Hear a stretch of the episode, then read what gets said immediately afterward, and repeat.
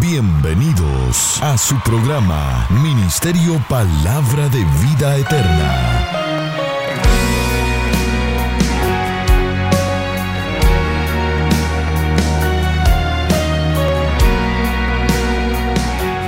Con la administración de la palabra, Pastor Juan Interiano.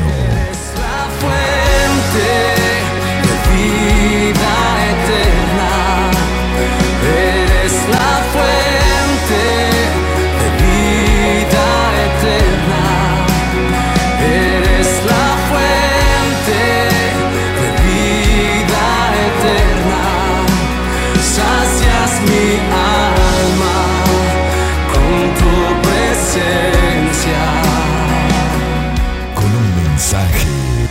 naciones. Precioso Jesús. Vamos al Salmo 18 en esta preciosa hora. Salmo 18.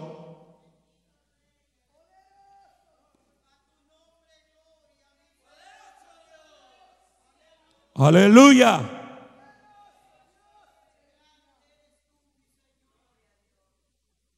Versículo 27 en adelante vamos a dar lectura. Me contesta con un fuerte amén cuando lo tengan, hermano. Salmos 18.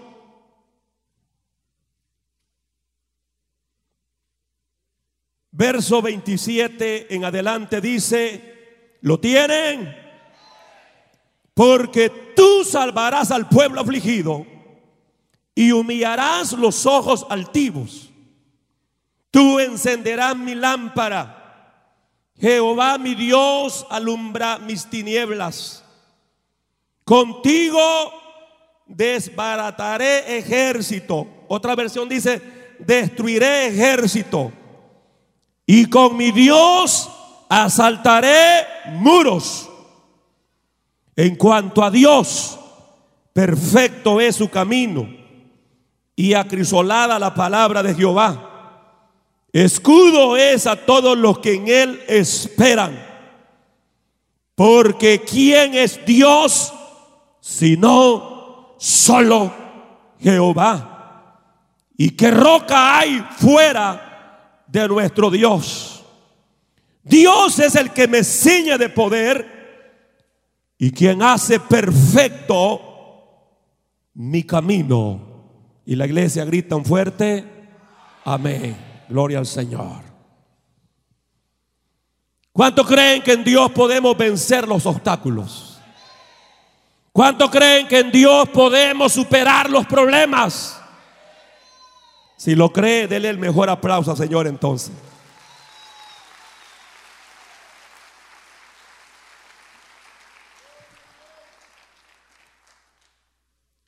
Hace mucho tiempo, un rey sabio quiso conocer la forma en que su pueblo pensaba y actuaba, así que ordenó colocar una gran piedra, una gran roca en medio de un camino.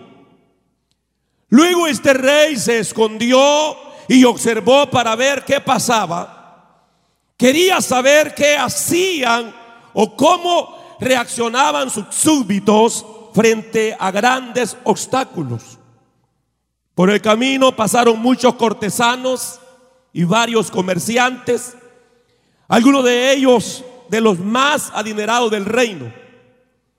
Las reacciones fueron diferentes. Algunos sin decir nada y con cara de resignación, simplemente dieron la vuelta, rodearon y pasaron al otro lado de la roca. Muchos otros daban la vuelta mientras refunfuñaban y culpaban al rey ruidosamente de no mantener los caminos despejados. Pero ninguno de ellos hizo algo para sacar la roca del camino. A poco rato pasó un campesino con una gran carga de verduras. Al aproximarse a la roca, el campesino, sin pronunciar ninguna palabra, puso su carga en el suelo y trató de mover la roca hacia un lado del camino. Pero la roca era muy pesada y empujó una vez y otra vez, siguió empujando hasta que finalmente el campesino logró su objetivo, movió la roca. Por lo cual quedó bastante fatigado, pero ¿qué importaba? Él había logrado lo que se había propuesto en su corazón y era mover esa roca que estaba bloqueando el camino.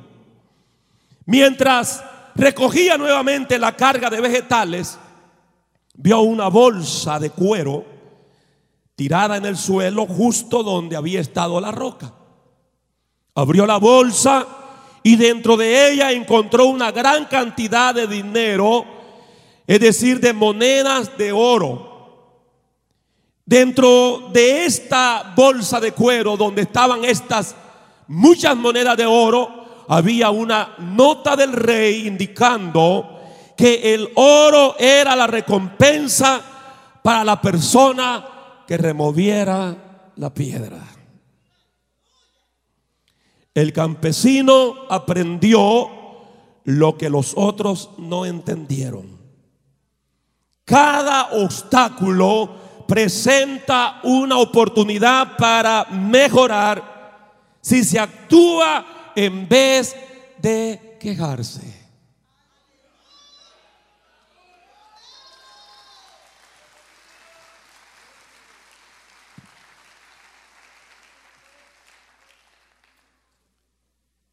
El significado obstáculo, según el diccionario de la lengua española, es cosa que impide pasar o avanzar. ¿Qué significa obstáculo? Algo que impide avanzar, pasar al otro lado.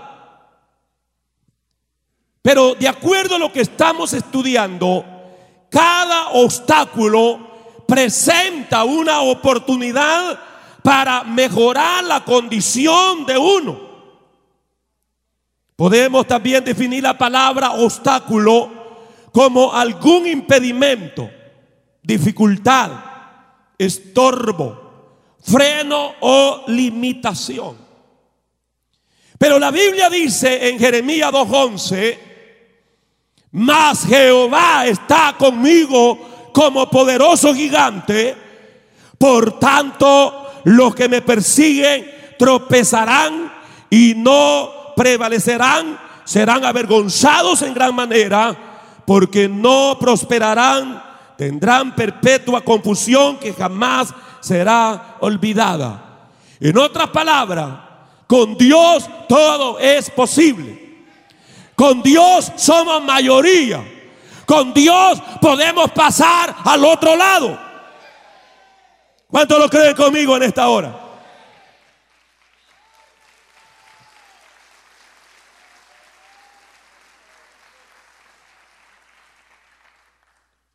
Permitas que los obstáculos que se presentan en tu vida salgan con la suya. Al contrario, mira más allá de esos obstáculos y sácale provecho. Creo que la mayoría de los atletas tienen que enfrentar grandes dolores de calambres producido por las largas horas de entrenamiento que desempeña. ¿Qué es lo que quiero decir con esto? La vida es un camino difícil. La vida es un camino duro de recorrer, en el cual hay sufrimiento. ¿Cuánto creen que en la vida hay sufrimiento? Eso, eso que, que, salen por ahí, por la radio, la televisión, para de sufrir, venga acá, la rosa bendecida. Eso es fábula. Eso es pura mentira. Mientras estemos en este mundo, Cristo dijo claramente, en el mundo tendréis aflicciones. En el mundo tendréis sufrimiento. Pero hay algo que Cristo enfatizó. Es el mundo el que da el sufrimiento. Es el mundo el que da la angustia. Pero confiad, digo Cristo, yo he vencido al mundo.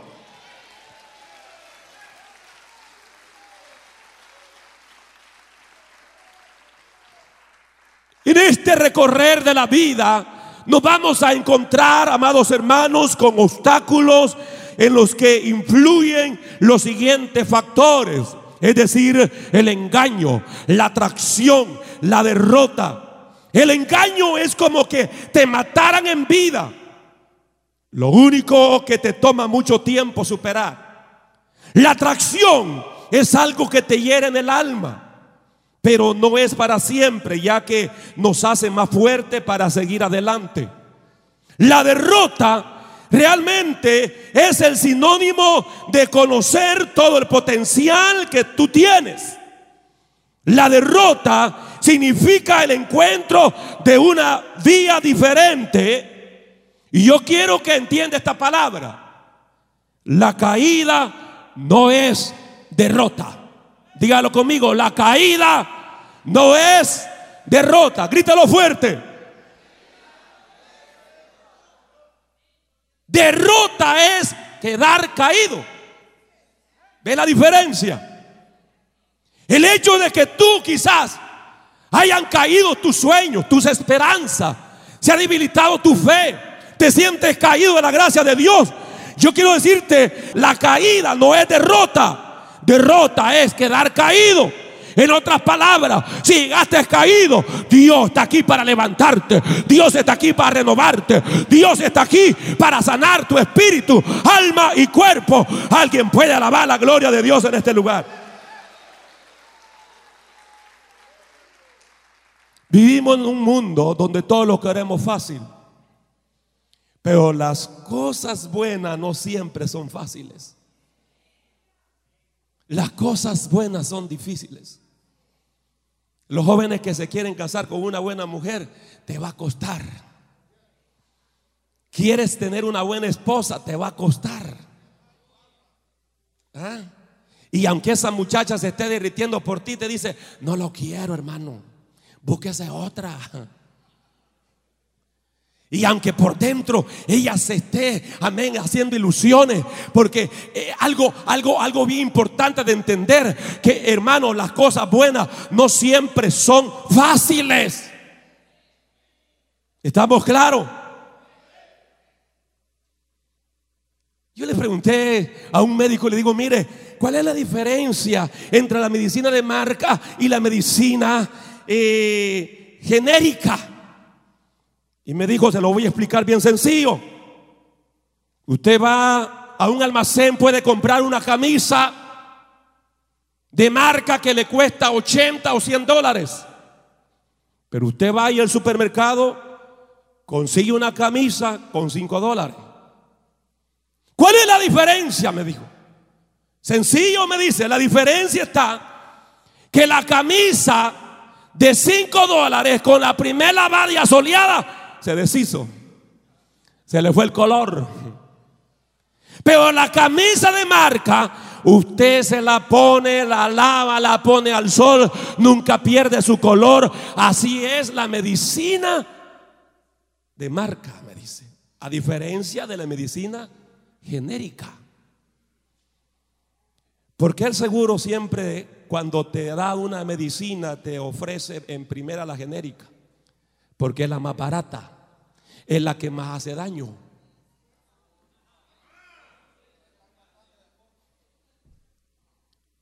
Dígale usted, yo quiero medicina de marca. Dice, no, mire, le va a costar bastante a usted. No quieren pagar esa medicina. Y la tendencia es que siempre queremos las cosas fáciles. Pero lo bueno cuesta. Diga conmigo, lo bueno cuesta. Hay que pagar un precio. Hermano, nosotros tenemos que enfrentar en la vida retos, desafíos, pruebas de fortaleza. Pero esto nos va a ayudar para impulsarnos, seguir adelante. Cada obstáculo que encuentra en la vida, cada problema, cada dificultad, solo es un punto de apoyo para una gran victoria en Cristo Jesús, el Hijo de Dios.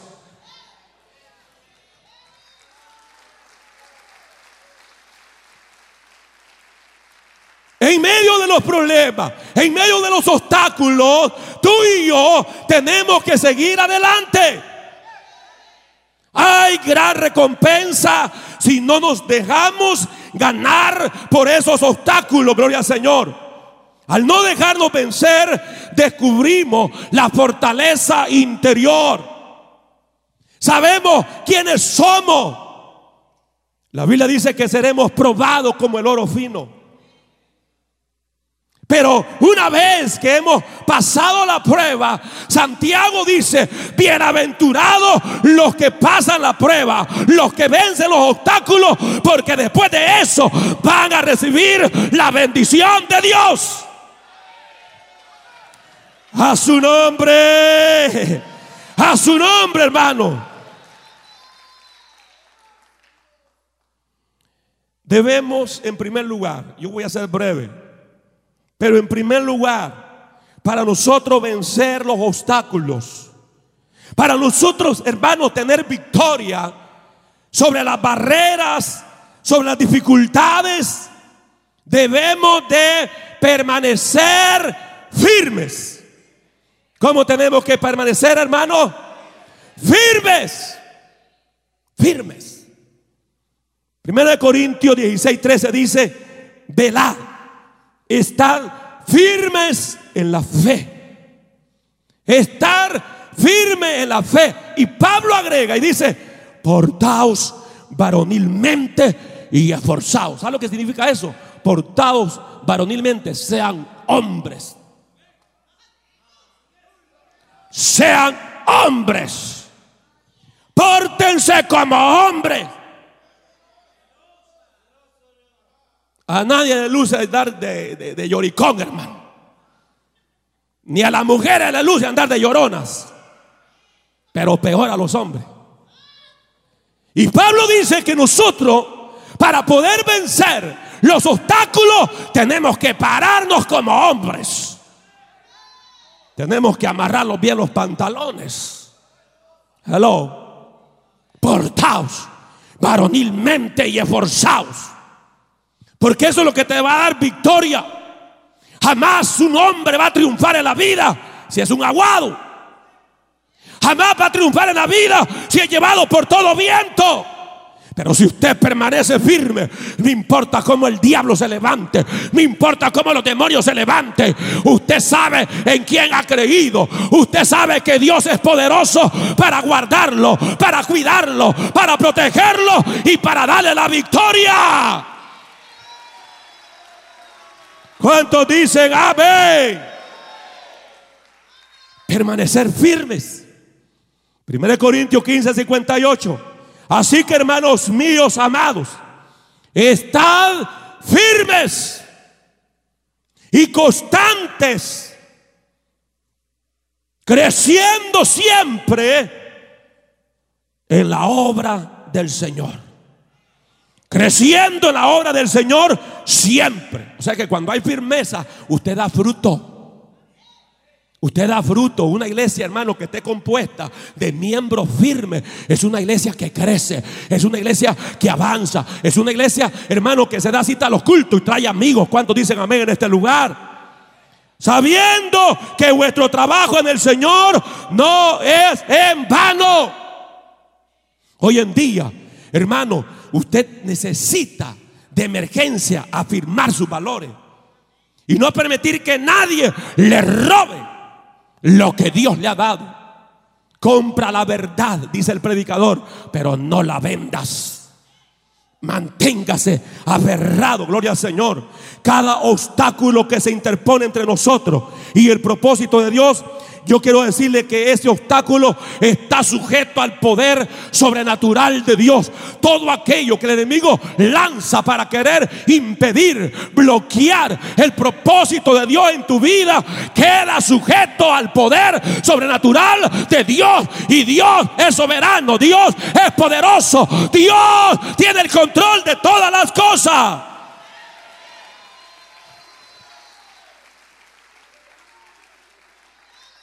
En la vida hay momentos que no hayamos que pita jalar. ¿No ha llegado usted, hermano, a una época de su vida de esa forma? Que usted dice, ¿y ahora qué hago? ¿Y ahora quién podrá defenderme si ya se murió? ¿Qué? ¿Qué hago? ¿Qué hago? Yo chiste lo digo para que se despierten los que están queriendo dormir ya. ¿Qué hago? Pero si está durmiendo alguien, dele un codazo santo y dígale no te durmas. Ya, el pastor ya, va a terminar, dígale. ¿Qué va a hacer usted? ¿Qué va a hacer cuando se encuentre en esos momentos que no sabe qué hacer? ¿Cuánto hemos pasado etapas en la vida así, hermano? Levánteme la mano bien alto. Todos, todos pasamos etapas en la vida que no hayamos que hacer. Yo te voy a dar un consejo. Cuando no hayas que hacer, póngase a leer la Biblia.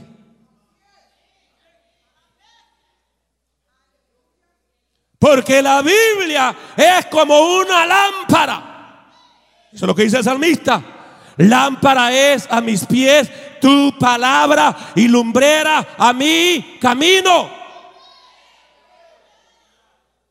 En los tiempos antiguos, cuando los judíos salían de noche, ellos para alumbrarse el camino se ponían lámpara en los pies. Por eso dice, lámpara es a, mis pies tu palabra. Se, véame acá pues, no se me duerma. Se ponían lámparas, se las amarraban en los pies. Y de esa forma llevaban las manos libres e iban caminando y se iban alumbrando el camino.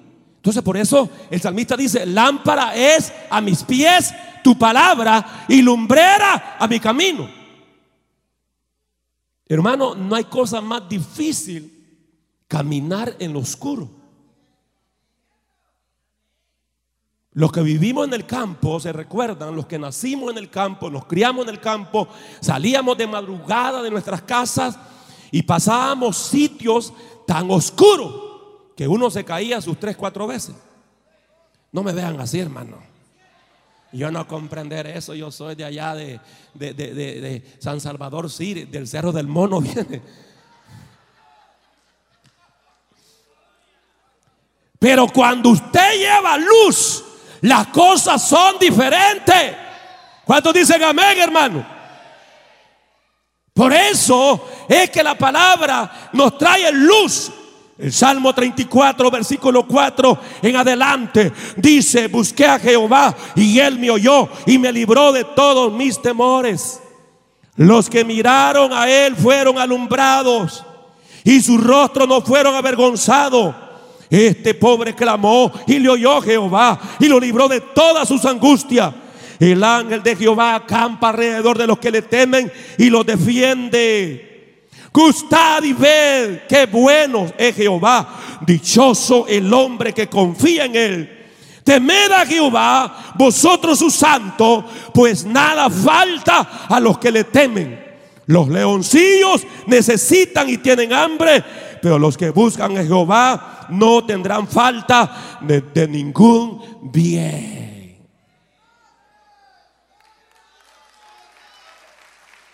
De ningún bien. La palabra de Dios te dará estabilidad emocional. La palabra de Dios te dará firmeza. Porque es que después de cada culto nosotros salimos diferentes. Por la palabra de Dios. Porque la palabra del Señor nos alumbra. La palabra del Señor nos ayuda. Nos indica qué hacer. Así que cuando usted pierda como la brújula y usted no sabe qué camino seguir, ¿qué es lo que va a hacer, hermanos? Volverse a la palabra de Dios.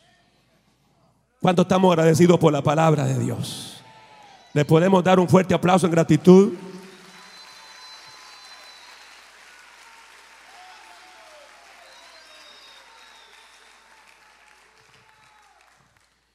De acuerdo a la porción que hemos leído, la Biblia habla precisamente, hermanos,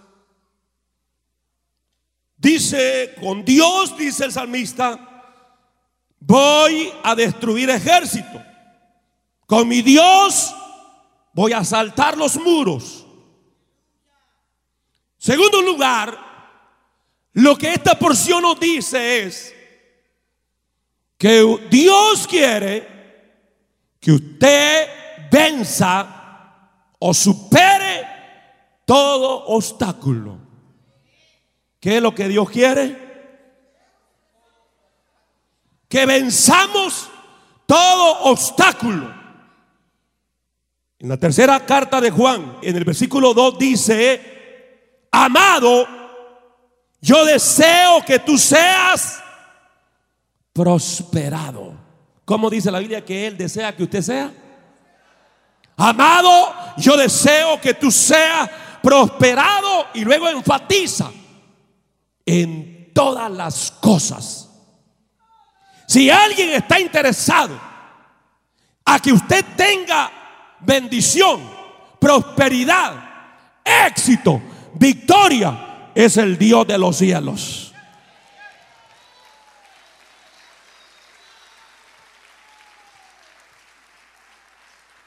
Y enfatiza y dice que tengas salud. Diga conmigo salud. Así como prospera tu alma.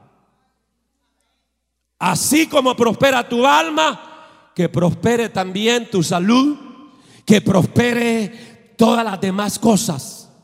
Lo que Cristo dijo, buscad primeramente, más buscad primeramente el reino de Dios y su justicia y las demás cosas os serán que añadidas.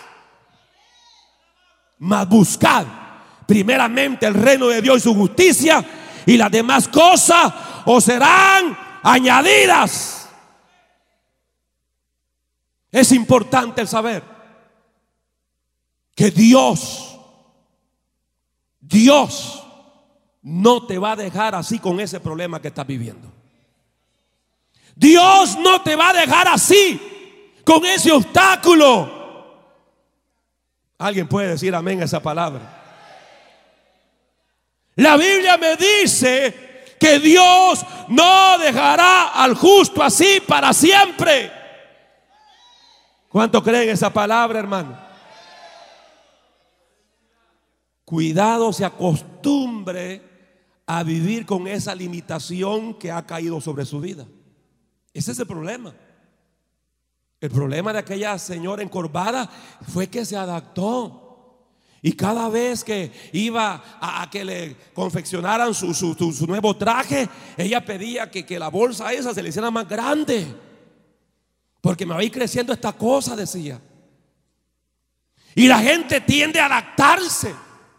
Y eso es lo que el diablo quiere. Que usted se adapte a vivir con ese problema. Que usted se adapte a vivir con esa limitación que usted se adapte a vivir con ese obstáculo. Pero Dios dice, no te adaptes porque yo soy Jehová Iret. Yo soy tu ayudador. Yo soy Jehová Rafa. Yo soy tu Amazojalaya. Vine a predicarle a alguien en esta hora.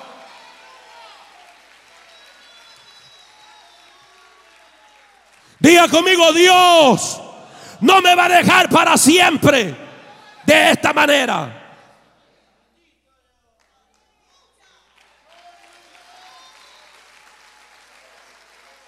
¿Cuántos tienen fe en Dios? ¿Cuántos tienen fe en Dios? Pues tenga esa fe. Aleluya. Y si usted se siente caído, tenga la fe que usted se va a levantar. Si usted está enfermo, tenga la fe que usted va a sanar. Oh, aleluya. Si tus hijos se fueron de la casa, tenga la fe que sus hijos van a volver. Si tus hijos le servían al Señor, tenga la fe que ellos le van a volver a servir al Dios de los cielos.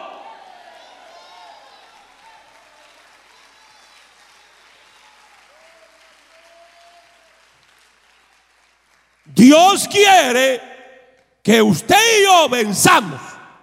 ¿Cuántos creen eso, hermano? Por eso que estos hombres cantaban, estos hombres predicaban, anunciaban, con mi Dios voy a destruir ejércitos, con mi Dios voy a asaltar los muros, con mi Dios voy a vencer. Voy a vencer. Voy a vencer.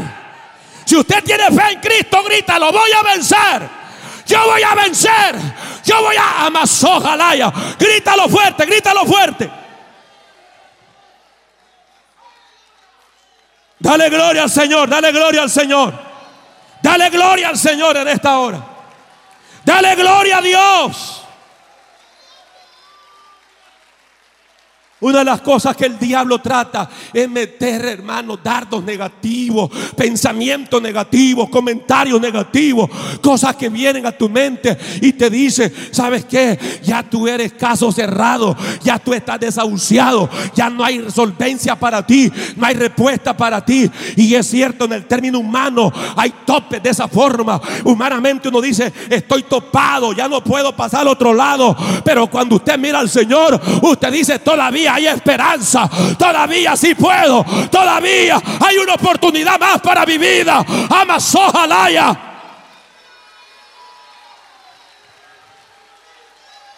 A su nombre. A su nombre. Salmo 37, versículo 23 en adelante dice, por Jehová son ordenados los pasos del hombre y él aprueba su camino. Cuando el hombre cayere, no quedará postrado. Como dice la Biblia, cuando el hombre cayere, no quedará postrado. Porque derrota no es, no es caer. Derrota es, hermano, permanecer caído. Estamos aquí, iglesia. Pero la Biblia dice que cuando el hombre cayere, no quedará postrado, porque Jehová lo sostiene de su mano.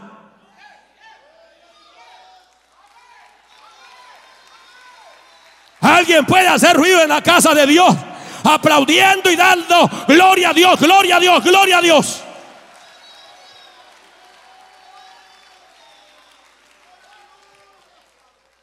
Eso Dios dice, no temas, porque yo te redemí. Yo te puse nombre nuevo. Cuando pases por las aguas, no te van a ahogar. Cuando pases por el fuego, no te vas a quemar, ni la llama arderá en ti. Porque yo soy tu redentor. Yo soy el que te sostengo con la diestra de mi justicia. Y si te caes, no te preocupes que yo te voy a levantar, mi hijo.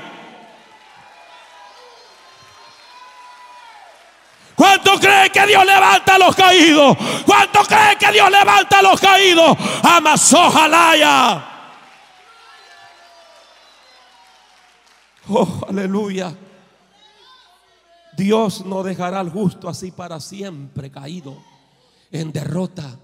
Por eso, hermano, cuando usted sepa de personas que se han apartado del Señor, usted no pierda la esperanza que nuestro Dios lo va a levantar a ese. ¿Cuánto creen que Dios levantó ayer? Levanta hoy y levantará mañana. ¿Cuánto lo creen? Que Dios sanó ayer, sana hoy y sanará mañana. Dios salvó ayer, salva hoy y salva. Amasó Jalaya. Su mano poderosa no se ha cortado.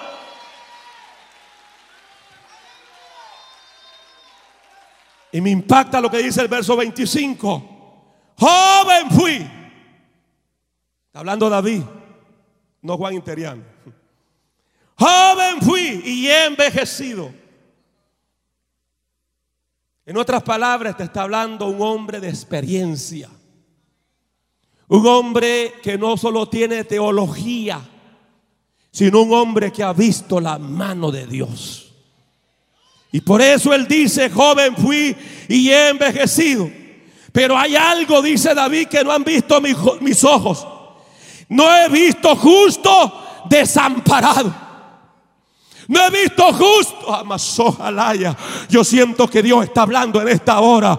Porque hay muchos que se ha sentido desamparado. Hay muchos que se ha sentido que Dios los ha abandonado.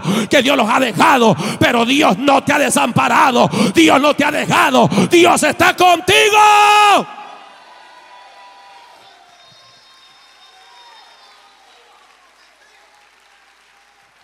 No he visto justo desamparado, ni su simiente o descendencia que mendigue pan.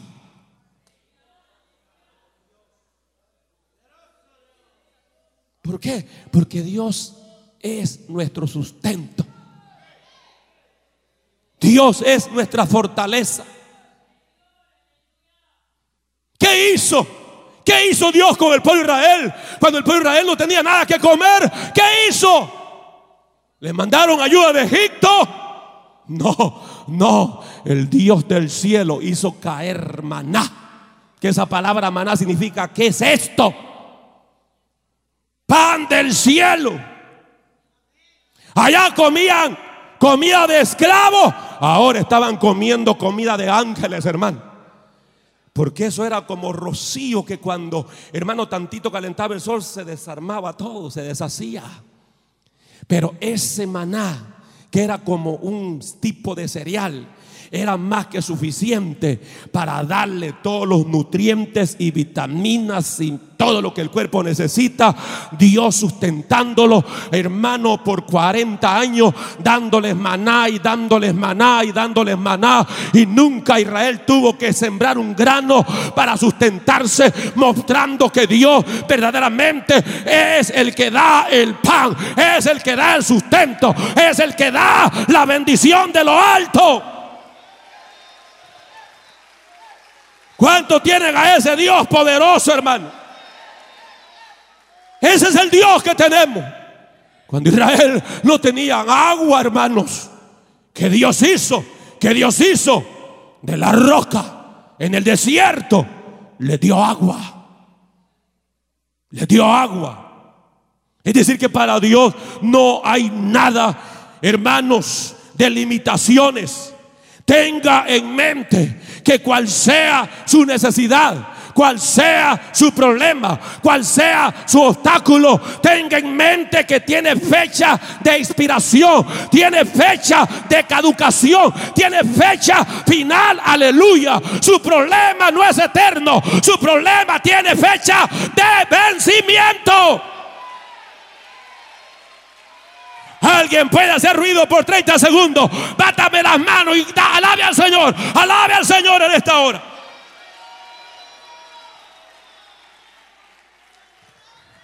Confiese conmigo, diga conmigo, hoy confieso. Hoy confieso. Dios no me va a dejar así.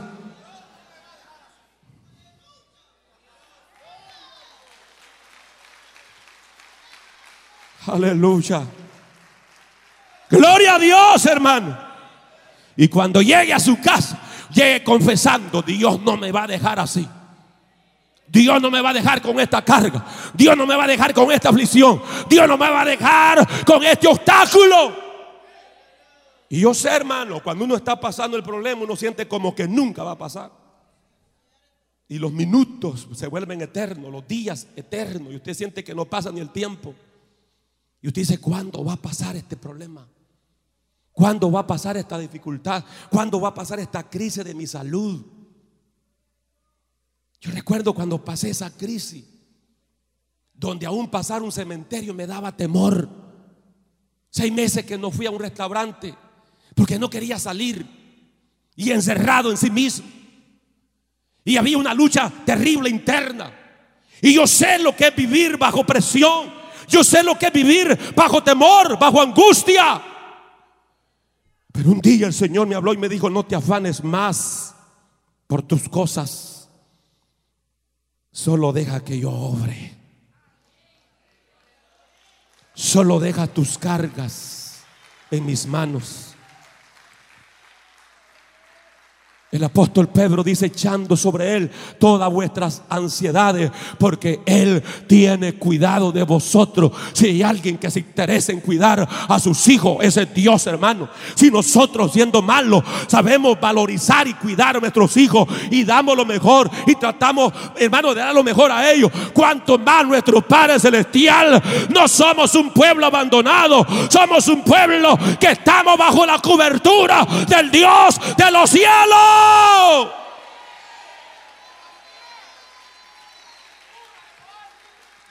¿Cuántos dicen amén? Amén. Amén. Dios quiere que usted sea vencedor. Dios no te quiere en la derrota. Dios no te quiere caído. Jeremías 29:11 dice, yo sé los pensamientos que tengo para vosotros. Yo sé muy bien, dice Jehová, los pensamientos que tengo para cada uno de mis hijos. Pensamientos de bien y no de mal. Otra versión dice, yo sé los planes que tengo para ti. Si alguien tiene planes maravillosos para tu vida, es Dios.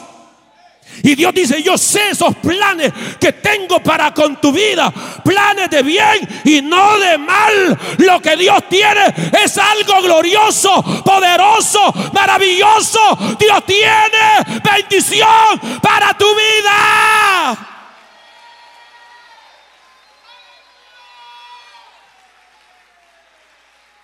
¿Cuántos dicen amén? ¿Cuántos dicen amén? Yo lo creo. ¿Qué usted cree que usted nació porque eh, su papá quiso tener una intimidad con su mamá y ya salió el cipote? ¿Ah? ¿Qué usted cree? ¿Que usted está en esta tierra por inercia? ¿Por casualidad? No, mi amigo. No, mi amiga. Usted nació bajo un plan maravilloso de Dios.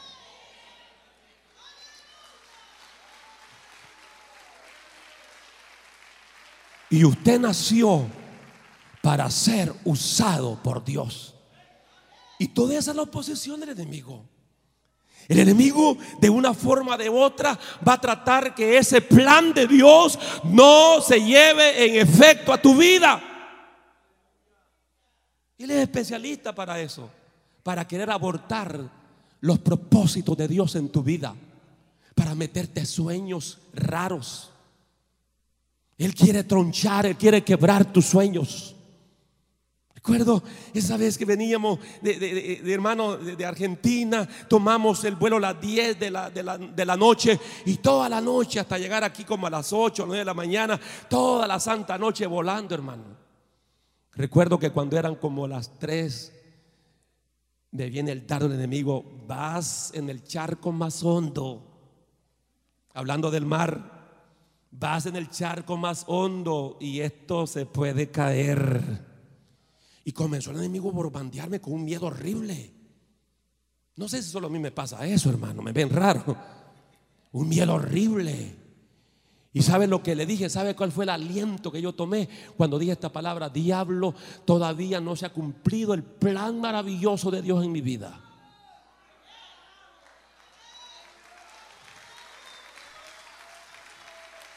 Todavía hay muchas vías que recorrer, aleluya. Y ese miedo se le metió al profeta Isaías. El profeta Isaías dijo, ya no, ya no puedo seguir, mátame, quítame la vida. Y Dios le dice, come y bebe, porque largo camino te espera, muchachito. Todavía no se ha cumplido todo el plan maravilloso para con tu vida. Si lo cree, apláudele a Él. A su nombre, a su nombre. Diga conmigo, el plan de Dios se cumplirá en mi vida. Y el plan que Dios tiene para con mi vida, dígalo, el plan que Dios tiene para con mi vida es de bien y no de mal.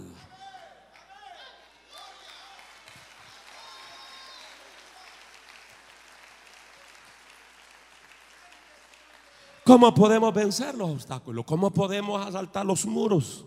¿Cómo podemos pasar al otro lado? Sencillamente, cuando usted tiene conciencia y cree que Dios está con su vida. Dios está con sus hijos. Nunca os dejaré, nunca os desampararé, dice el Señor. He aquí, yo estaré con vosotros todos los días, hasta el fin del mundo.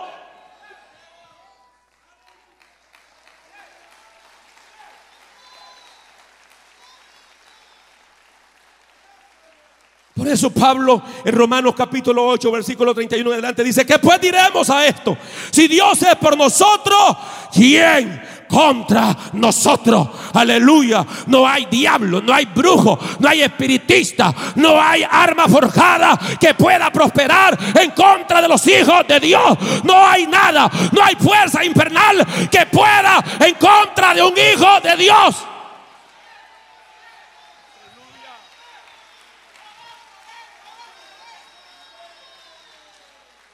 Diga conmigo si Dios es por nosotros.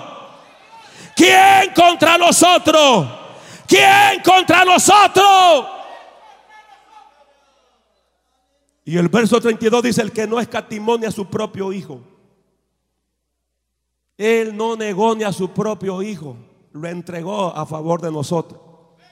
Sino que lo entregó, lo entregó, dice, por todos nosotros. ¿Cómo no nos dará también con Él todas las cosas? ¿Ah? ¿Qué es lo que usted quiere de, de parte de Dios para su vida? Dios no se lo va a negar. Si Él ya dio lo más grande, lo más valioso a su Hijo, ¿cómo no te va a dar lo demás?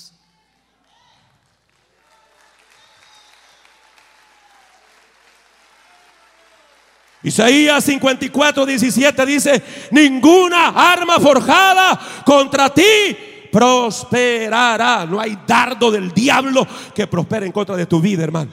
Y cuando usted sienta que un dardo le está llegando, dígale, ¿sabes qué, dardo? No vas a prosperar en contra de mi vida, no vas a prosperar, no vas a prosperar, no vas a... Está escrito, está escrito que no prosperará ninguna arma forjada. Aleluya.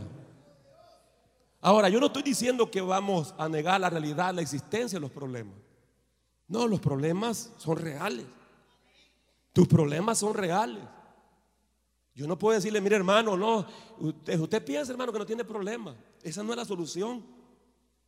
La fe nunca niega la realidad, la batalla espiritual que tenemos.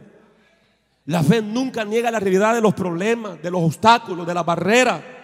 Pero lo que la fe te dice es cierto, es cierto. ¿Sabes qué? Eh, eh, el SIDA, eh, la diabetes, el cáncer, es cierto. No hay sanidad clínicamente. Es cierto, te dice la fe. Es cierto, pero algo también es cierto, que aunque la ciencia ya no puede hacer nada a favor de tu salud, el Dios de los cielos, el Todopoderoso, el gran yo soy, el Shaddai, el Dios de la suficiencia, el Dios poderoso, sí puede sanarte. ¿Cuánto lo creen conmigo, hermano? ¿Cuánto lo creen? Que para nuestro Dios nada es imposible. ¿Ustedes lo creen? Por eso el Salmo 48, versículo 1 dice, grande es Jehová. Como nuestro Dios. Como nuestro Dios. Como nuestro Dios. Nuestro Dios es grande. Uno comete el error muchas veces por, por, cariño. Dice Diosito, mira que. Y Dios dice, ¿cómo que Diosito? Eso es diminutivo.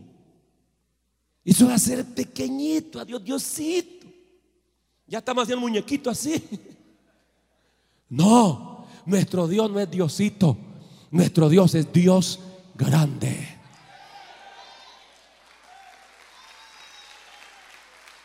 ¿Cómo es nuestro Dios?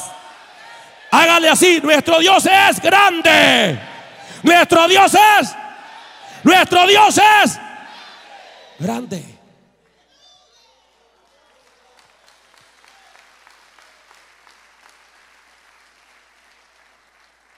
Y digno de ser en gran manera alabado en la ciudad de nuestro Dios, en su monte santo.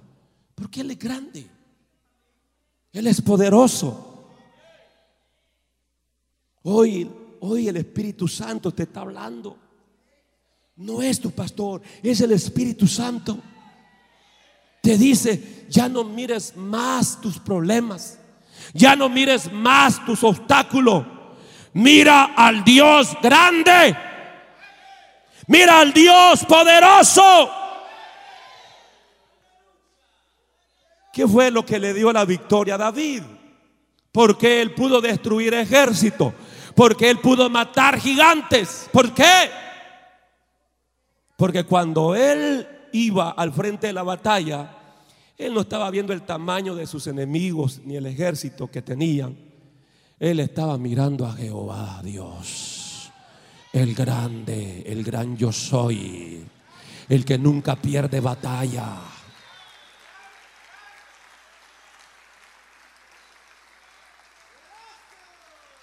Y cuando vio al gigante Goliat y vio aquel gran cuerpazo, dijo, gloria a Dios por este grandulón, dijo. ¿Ah? Mira qué cabezota que tiene gran frente, eso es suficiente para no errar el blanco. Él no lo vio como para atemorizarse como Saúl y todo el ejército temblando. El gigante que cada día los humillaba y cada día, hermano, traía esa amenaza hacia el pueblo. Vaya, pues envíenme uno, pues. Y todos escondidos. Y cuando David fue a la batalla, David no estaba temblando. Y no es porque era un gran hombronazo. No, era un jovencito, era un chamaquito, hermano. Y un cuerpecito bajito. No tenía la apariencia de un guerrero. Pero eso no importa. Porque dentro de él iba Jehová. Su apellido es guerrero. Urrabasamalaya Siva. Y le digo al gigante, tú vienes contra mí con espada y jabalina, pero yo vengo contra ti en el nombre de Jehová y él te va a entregar en mis manos. Hoy te voy a vencer porque Jehová pelea mis batallas. Jehová amas ojalayas. ¿Alguien cree esa palabra? Si alguien cree, levante la mano y alabe la gloria de Dios.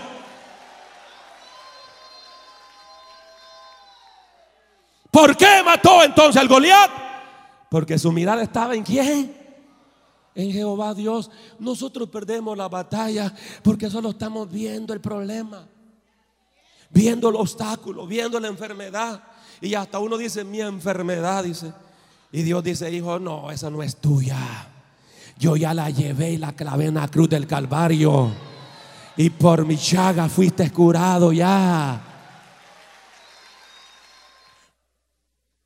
Todo estaba bien en el hermano Pedrito. No es el hermano Chapín, no, no. Todo estaba bien. Todo. Mientras mantenía su mirada en Cristo. ¿Ah?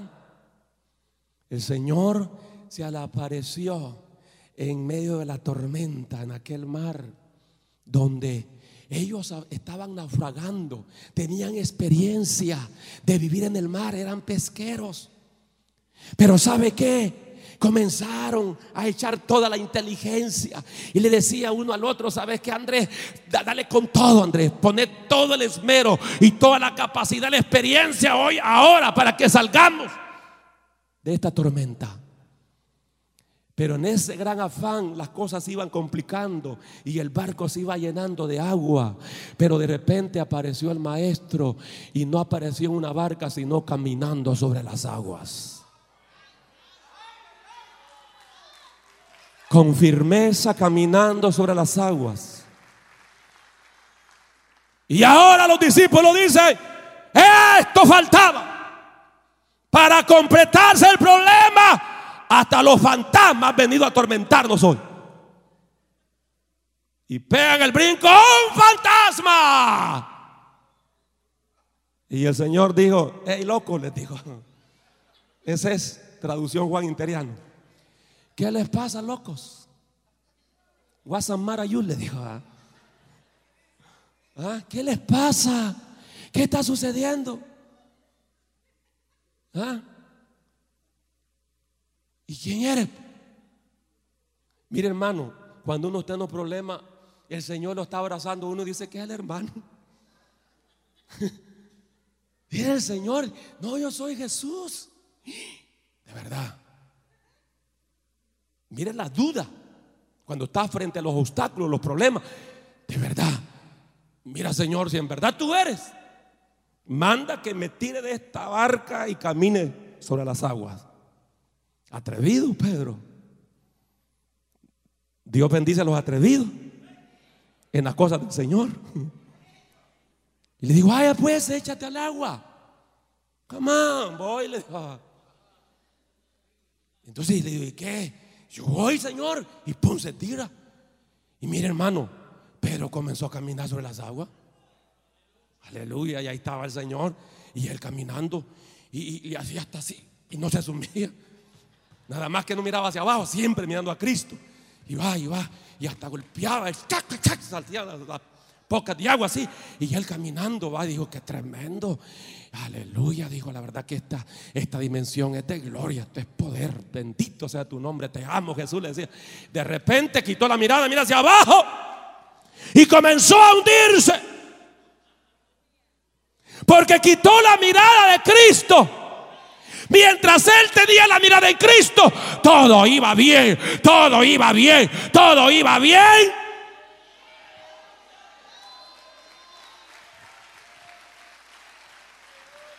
No quite la mirada de Cristo. El apóstol Pablo, hablando a los hebreos, en el capítulo 12, versículo 1, dice, puesto los ojos en Jesús, el actor y consumador de la fe. El problema que tenemos hoy, hermano, es que nosotros cometemos el error de Pedro. No es que caminamos sobre las aguas, sino que quitamos la mirada de Cristo. ¿Ah? ¿En quién tiene la mirada usted? Hay hermanos que no perseveran porque dicen que es Julano, que Mengano, que lo uno y que lo otro. Y ponen la mirada en bobadas. En puras bobadas. ¿Ah?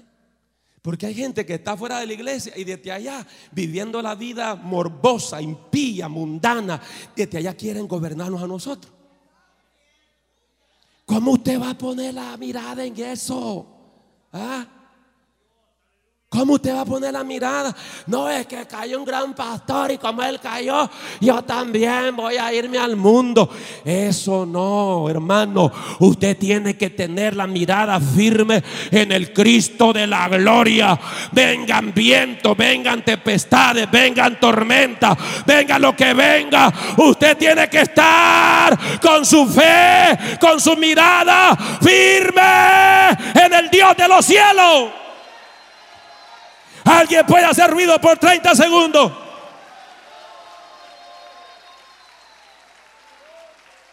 A su nombre, a su nombre.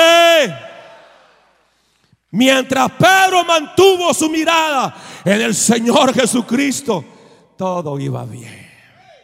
Amén, hermano. Así que si usted había quitado la mirada de Cristo, póngala. Y finalizo con esto cómo nosotros podemos vencer los obstáculos. ¿Sabe cómo? Haciendo un compromiso con Dios en la perseverancia. Tenemos que ser perseverantes, hermanos. ¿Cuántos dicen amén? Esto implica proseguir con decisión ante la adversidad. Como aquellos tres varones hebreos que dijeron, si el Señor nos quiere salvar, que nos salve. Pero nosotros no vamos a adorar la imagen.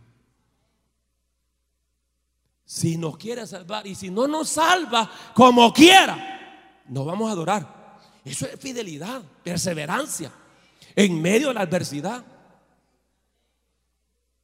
Pero ¿qué pasa con los creyentes hoy en día?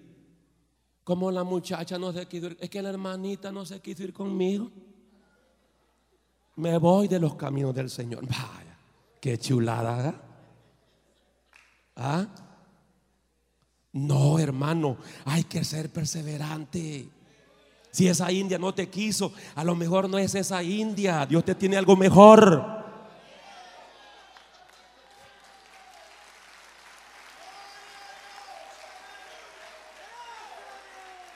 Eso es perseverancia proseguir con decisión ante la adversidad, ser tenaz. Si en algo tenemos que ser terco, es en perseverar, hermano. Sí, sí, me di a entender, ¿verdad? No darse por vencido. La Biblia pone, hermano, en relieve la importancia de la perseverancia. La Biblia nos da consejo como dice, sigan, avancen, busquen primero el reino de Dios, sigan tocando que se les, se les abrirá, dice el Señor. Perseveren en la oración, adquiérense firmemente a lo que es excelente. Amados hermanos, Dios nos ha salvado para una eternidad de gloria. Pero nosotros debemos de perseverar por el resto de nuestra vida. Cuando usted inicia algo en el Señor, no lo suelte. Usted que inició la vida cristiana, usted que inició el servicio en la obra del Señor, no suelte. Porque Cristo dijo que el que toma la mancera del arado y mira hacia atrás, ese tipo no es digno de mí, dice el Señor. O sea, lo que el Señor dice es perseverancia. Perseverancia. Que es líder de una célula, persevere. Hay algunos que medio empezando van y dicen, ya necesito una vacación, dice. ¿Ah?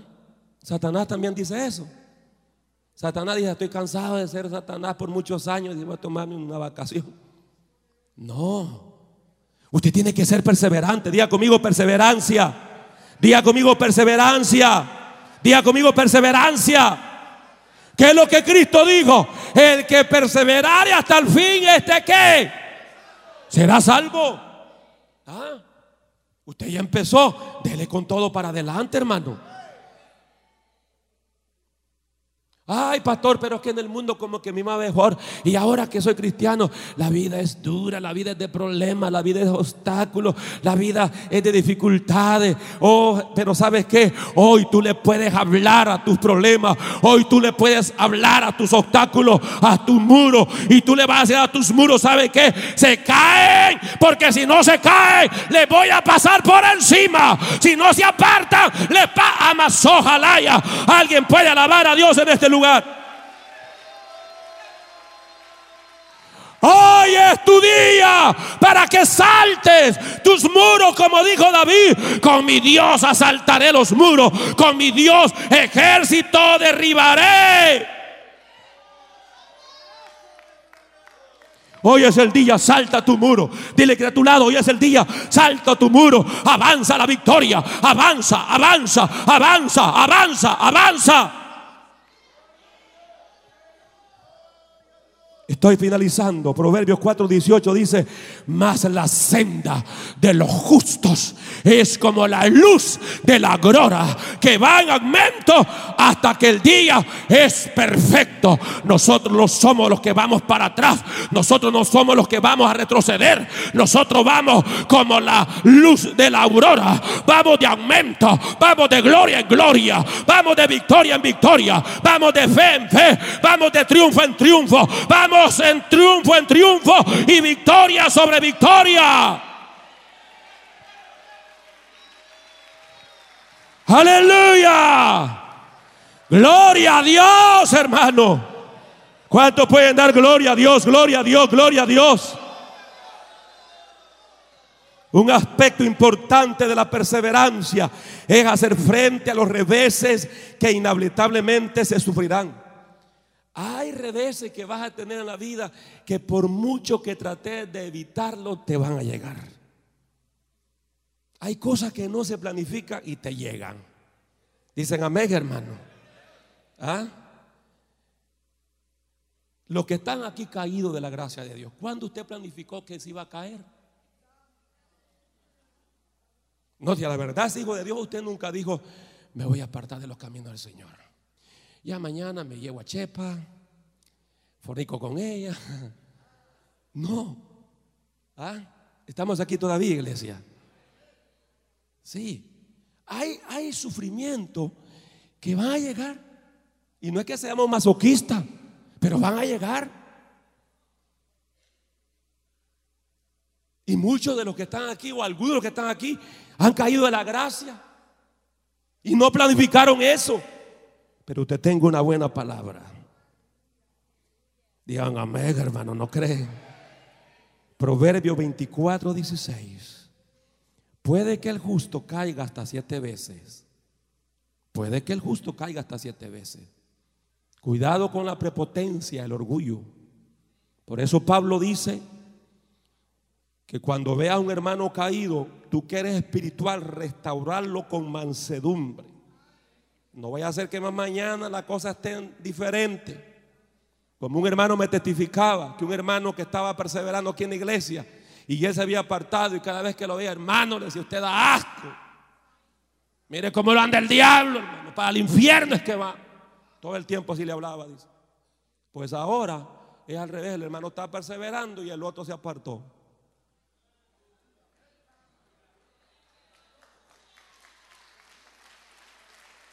El mundo gira. Y no es que estamos deseando caer. Pero lo que te estoy explicando por la palabra, puede que el justo caiga hasta siete veces. Y ciertamente se levantará.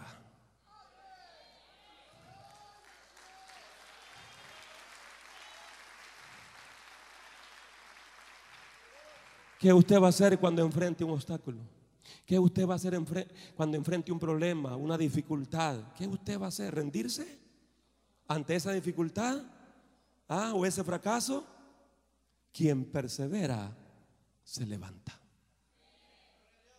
Quien persevera se levanta, sigue adelante y lo intenta de nuevo. Aleluya. Dale el mejor aplauso al Señor en esta hora. Dale el mejor aplauso y tu mejor alabanza en esta hora. Gloria al Señor. Dale tu mejor alabanza al Señor ahora, ahora, ahora, ahora. Ahora, iglesia, ahora, ahora.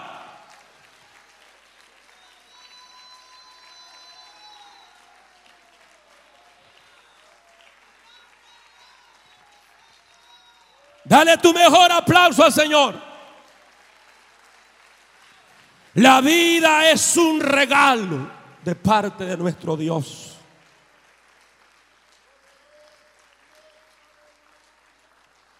Y la forma más desinteresada de amor la dio Cristo al morir por nosotros en la cruz. Que el Señor nos ayude para que le podamos mostrar nuestro amor a Él. Piensa en Cristo cuando estés en un momento difícil de tu vida. Él te va a dar la paz. Él te va a dar las fuerzas necesarias para levantarte y seguir adelante de forma positiva. Cuando por los años ya no puedas correr, trota. Cuando no puedas trotar, camina.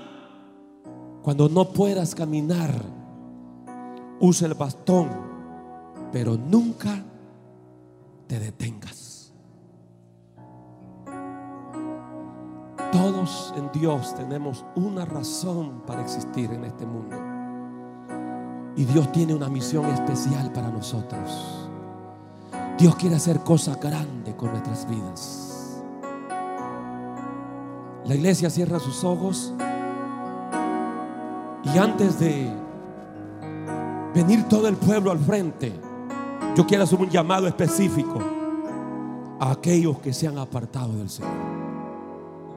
O a aquellos que nunca han recibido el amor de Dios.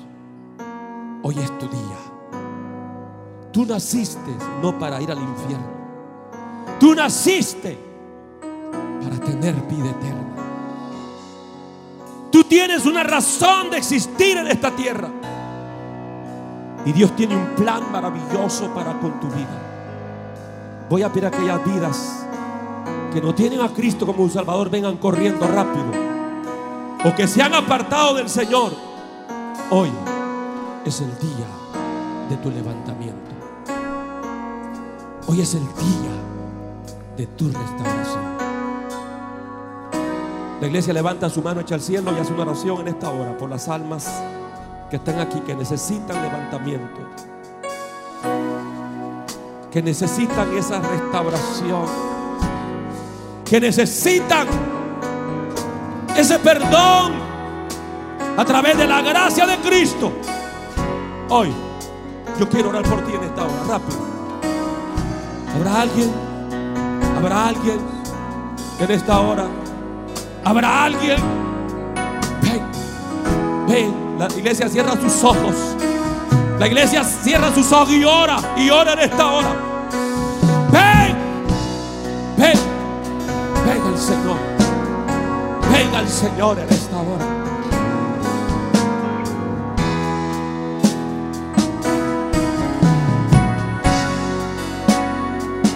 Caerse es derrota. Derrota es permanecer caídos. Caíste, hoy Dios te puede levantar. Hoy Dios te puede restaurar. El Señor está aquí para eso. Aleluya.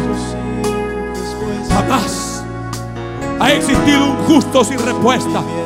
Jamás ha habido un justo desamparado. Jamás. Jamás. Alguien más en esta hora. Alguien más en esta hora. Que sabe que Dios le ha hablado a su vida.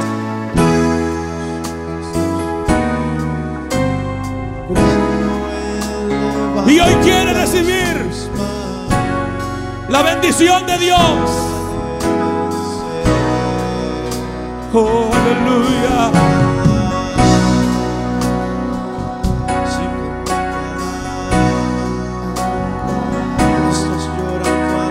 Todavía estamos esperando por aquellas vidas que necesitan de emergencia reconciliarse con el Señor.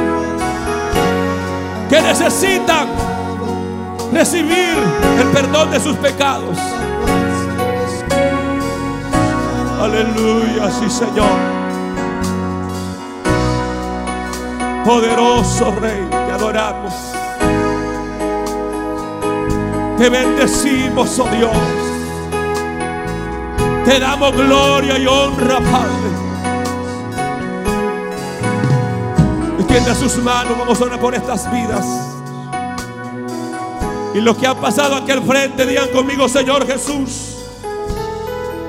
He entendido por la palabra que puede caer el justo siete veces, pero que se puede levantar. Y en esta hora, Señor confieso, declaro que te he ofendido, que mi relación contigo ha sufrido cierto deterioro, pero ahora te pido perdón, Señor. Ahora te pido misericordia, Señor. Y tú eres un Dios amplio en misericordia. Dios es un Dios, hermano, que su mano poderosa no se ha cortado. Aleluya. Oh, aleluya. Véngase al frente en esta hora. Vamos a orar a Dios. Vamos a clamar al Señor en esta hora. Tú puedes vencer. Tú puedes vencer. Tú puedes vencer. Alguien dijo, no hay problema que dure 100 años de cuerpo que lo resista. Lo que este individuo quiso decir es que los problemas no son eternos. Los problemas son pasajeros. Los problemas tienen su fin. Aleluya. Únanse lo más que puedan, hermanos. Únanse lo más que puedan en esta hora. Aleluya. Dios tiene poder para levantarte. Levanta tus manos. Levanta tus manos, levanta tus manos, levanta tus manos, levanta tus manos. En medio del dolor.